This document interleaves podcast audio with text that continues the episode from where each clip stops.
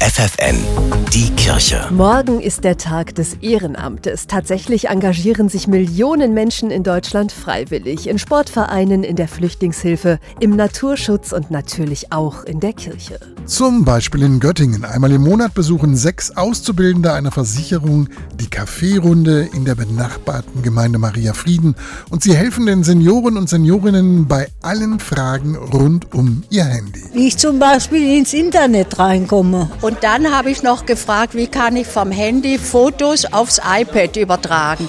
Das habe ich aber jetzt. Marius Heinze ist einer dieser Azubis. Ein freiwilliges soziales Jahr hat er schon gemacht. Jetzt freut er sich, dass er in seiner Freizeit ohne viel Mühe anderen helfen kann. Bei diesem Projekt geht es halt speziell um den Austausch zwischen der jüngeren Generation und der älteren mit diesen Geräten, Laptop, Handy, die für uns Jugendliche vielleicht alltäglich sind, aber die Senioren sich halt nicht so auskennen. Und das macht besonders viel Spaß, sie dabei zu unterstützen und gerade nach der langen Corona-Zeit ihnen einen Treffpunkt und diesen Austausch zu bieten, finde ich einfach klasse. Tja, und genauso sieht das auch die 84-jährige Barbara. Wir leben auch mit dem Handy und mit dem iPad.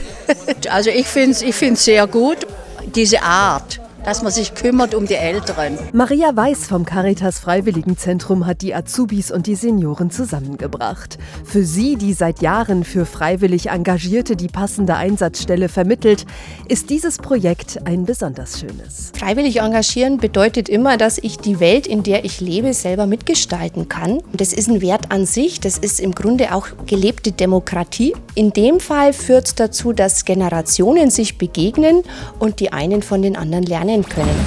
Die Kirche bei FFN.